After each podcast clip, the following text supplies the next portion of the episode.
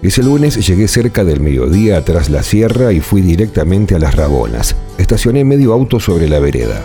Me bajé, toqué la puerta y apareció con cara de pocos amigos. Amigas en este caso, Lila, que después de un hola corto y seco me preguntó, ¿lo buscas a tu amigo? Está acá al lado. Tomó aire y siguió, pero no en la casa del vecino. Está al lado, pero de este lado. Y señalaba con el dedo índice. De este lado estaba la comisaría, Lila era la esposa de Alejandro Sokol y ya vivían en las Rabonas y de un lado había una casa como cualquier casa de vecino, pero del otro estaba la comisaría del pueblo, que estaba separada por un alambrado de no más de un metro de alto que decía, mírame y no me toques. Y si uno de los Sokol abría una ventana de la casa, veía la medianera del reducto donde mora la ley. Me fui a la comisaría. Estaban un agente y el comisario. Pregunté por Alejandro. Le dije que venía desde Córdoba y me hicieron pasar hacia otro ambiente en donde estaba el detenido. La puerta del calabozo estaba abierta. No pasaba nada de nada en las rabonas, menos un menos aún con el sol bien arriba y pidiéndole permiso a la siesta. Alejandro, ¿tenés visitas? gritó el comisario como si estuviera frente a 500 presos y en un salón del tamaño de la cúpula verde de FECOR. Alejandro se asomó, se sonrió y me dijo, ¿Qué haces, Ángel de la Guarda? El comisario miró sorprendido y dijo, Ángel de la Guarda. Mira que he escuchado decir cosas a este, pero Ángel de la Guarda. Mierda, che, o sos un loco o un marciano. Mientras se alejaba, frunciendo la boca, asintiendo con la cabeza y en paralelo, se acomodaba el cinturón del uniforme. Por la tonada parecía familiar de doña Jovita. Alejandro me dio un abrazo y me dijo, ¿qué te trae por aquí? Lo miré y le dije, ni vos sos doña Florinda, ni yo el profesor Girafales. ¿Me podés explicar qué haces acá? El tipo me miraba como lo hacía siempre, al borde de la carcajada, esperando mi reacción. Yo me mantuve imperturbable. ¿Me podés decir qué haces en la comisaría? No te calentes, Jorgito.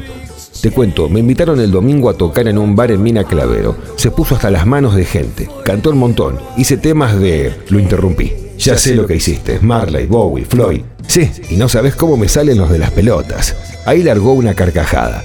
Me dio un abrazo y me agarró los cachetes. Terminé de tocar y me quedé tomando cerveza con los pibes. Había mucha gente, se sacaban fotos conmigo y me pedían autógrafos y viste que yo estoy con todos. Se pasó rápido la noche y la cuestión es que cuando me di cuenta eran más de las 5 de la mañana. Me quería volver a mi casa. Reviso los bolsillos y me había quedado sin un banco. Así que encaré para la terminal a ver si encontraba algún conocido. Yo lo seguía con la vista. Me estaba diciendo la verdad. La cosa es que no encontré a nadie. Había muy poca gente en la terminal a esa hora. Entonces me acerqué a uno de los colectivos, los chiquitos, ¿viste? Los minibuses. Estaba en marcha y con la puerta abierta. Me asomé y no había el chofer, así que subí a buscarlo. Miré, caminé un par de pasos y no lo encontré. Me senté en el primer asiento a esperarlo. No sé el tiempo que pasó y no venía. Yo me quería volver a mi casa, así que me senté en el asiento del conductor. Le saqué el freno de mano y me vine a mi casa en el colectivo. Yo no salía de mi asombro. Vine bien, acordate que hay como 15 kilómetros de mina a las Rabonas. No iba a llegar más a pata. Lo que sí te digo es que en el camino no me hizo seña nadie. Si no los cargaba los alcanzaba.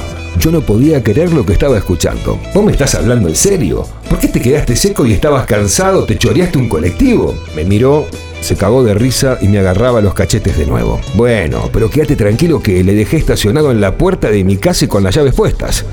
Estaba hacía un par de días en la comisaría en el calabozo con la puerta abierta. El comisario cuando lo fue a buscar le dijo que iba a estar algunos días ahí y que se trajera su almohada y una colcha porque de noche refresca en la zona y de paso se llevó la guitarra criolla.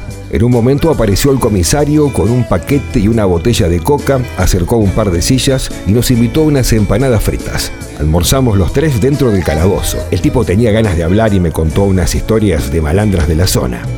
Al rato me paré para despedirme. Tenía que hacer unos trámites rápidos y volverme a Córdoba. El comisario me palmeó la espalda y Alejandro, con la sonrisa de Alejandro, me dijo, Jorgito, hace de cuenta que solo cambié de habitación. Es como en los shows. En tres días me vuelvo a mi casa. ¿Te acordás de los hoteles en donde dormíamos al principio con las pelotas? Esto parece Mandalay Bay de Las Vegas. Si hasta tengo mi almohada y la guitarra. Hace 11 años atrás, a mi amigo Alejandro Sokol le dejó de funcionar el corazón subiendo un colectivo de Río Cuarto. Si estás en la tierra, sé feliz. Si estás en el cielo, movete.